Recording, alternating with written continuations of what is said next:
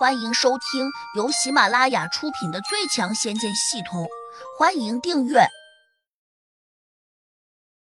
第两百八十八章带刺的玫瑰，我喜欢。他这样说，显然是为男人。按常理说，范小五怎么会让胡家的人在他眼皮底下被人给阉了？哪知王百明正这样想着时，范小五居然说：“行，你可以把他阉了。”但不能把人带走。众人一听，全都愣住了。大家其实不知道，范小五作为胡学民的心腹，他自然知道主子的意思。胡杨并不受胡大爷和胡二爷的待见，他的生死在他们眼中也不重要。因此，这才有了范小五这样一番话。王百明半眯着眼问：“范小五，你没有和我开玩笑吧？”没有，我说话从来没有水分，你应该了解我才对。范小五沉声说：“好极了，那就这样愉快的决定了。我们一起进去，待抓住了胡杨，我先阉了他，再交给你带走。”王百明转动着眼珠，狡猾道：“他心里打着个小算盘，只要阉了胡杨，少主秦家明自然会对自己感恩戴德。至于能不能抓住胡杨，”秦家并没有明确指示，所以王百明快速的权衡了下，觉得阉掉胡杨比抓住他还更好。范小五点了下头，大声说道：“大家都给我盯紧一点，我现在就跟王管家到里面去谈事。”他带着的那帮家伙立刻应了声好。王百明却走过来，凑到他跟前，小声提醒说：“胡杨可是一个异能人士，你觉得我们两人进去？”干得过他吗？范小五微微一笑：“你放心，要是干不过他，我也就不敢跟你进去了。”真的？王百明一怔，有点不解。范小五低声说：“胡杨中了毒，那毒还是胡学民下的。”范小五当然知道。王百明半信半疑，他早就在想：这外面闹得这么热烈，胡杨却没有出来。这绝对不像传说中他那种暴脾气性格。既然胡杨不出来，那自然就有他不出来的理由。换句话说，胡杨真的可能中了毒。范小五，你请。王百明眼珠一转，马上多了个心眼儿。大门口还站着一个拿菜刀的乔小苗呢。这个漂亮的女子，那可不是吃素的。范小五未必知道，当然得让她去吃点苦头。果然。范小五还真的没有把乔小苗放在心上，他误以为乔小苗是胡杨的女朋友，且只是个普通人。这也不奇怪，因为范小五看见乔小苗拿刀的姿势不对，甚至还有点笨拙。这就是他不怕乔小苗的原因。他还认为这个女人不只是漂亮，而且还很柔弱，因为这一眼就能看清楚乔小苗全身上下露出来的皮肤。都嫩的好像能挤出水，甚至他的手上也没有一丁点茧疤，一个手掌就像温玉一般的女子，她绝对不是个练家子，并且她虽然面色看起来很冷，但却没有一丝杀气，这更让范小五不把她放在眼里。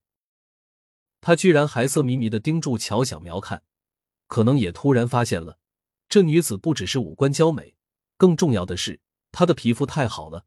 白璧无瑕，也许就是这个意思。范爷，这姑娘美吧？要不要扛回去给你暖床？王百明故意讨好的对范小五说。范小五压根儿就没想过，眼前这个看起来很紧张的美女是个硬茬儿，他完全没有防范的上当了。王管家，你不是也很喜欢美女吗？今天不和我争。他只是戏谑的反问了一句。心里当然不希望王百明来插一手。王百明嘿嘿的陪着笑说：“我再怎么好色，也不能同你抢，对不，范爷？你说是不？”范小五有些得意，点了点头，毫不客气的走向了乔小苗。美女咋称呼？乔小苗冷道：“我不认识你，你也别来招惹我，否则我不会对你客气的。”范小五哈哈大笑。一边伸出手掌去托乔小苗的下巴，一边欢喜的说：“带刺的玫瑰，我喜欢。”王百明在他身后暗自冷笑：“你存心找死，活该！”果然，就在范小五的手掌刚刚伸到乔小苗的跟前时，乔小苗手上的菜刀就劈了过来。可能他感到自己差一点受到侮辱，当下就很恼怒，挥起菜刀就不管不顾的砍向了范小五的手掌。而范小五压根就没有想到乔小苗会砍他，他更没有想到的是。乔小苗的动作快得惊人，几乎就是眼前一花的感觉。乔小苗的菜刀就已经砍到了范小五的手掌上。范小五没有丝毫躲闪，就好像一条眼镜蛇面对着以速度见长的大黄猫，根本不可能有躲闪的机会。现在的乔小苗，他的速度远比大黄猫还更快，而范小五的反应却比眼镜蛇慢多了。此消彼长之后。乔小苗的菜刀便完整的砍到了范小五的手掌上。范小五刚开始只觉得眼前一花，甚至没有感觉到痛，但是刹那功夫后，他就惊愕的叫了起来。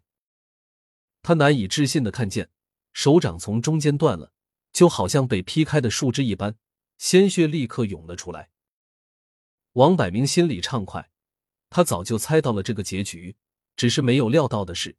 乔小苗会竖着把范小五的手掌砍开，而不是一刀砍下来。以乔小苗的速度，别说范小五的手掌，就算他伸一条腿出来，也会轻易被砍成两段。乔小苗劈开范小五的手掌时，自己居然也吓了一跳，因为他只是条件反射的砍过去，并没有想过要从中间分开范小五的手掌，因此。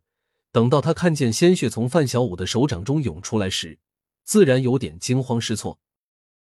范小五已经痛得惨叫起来了。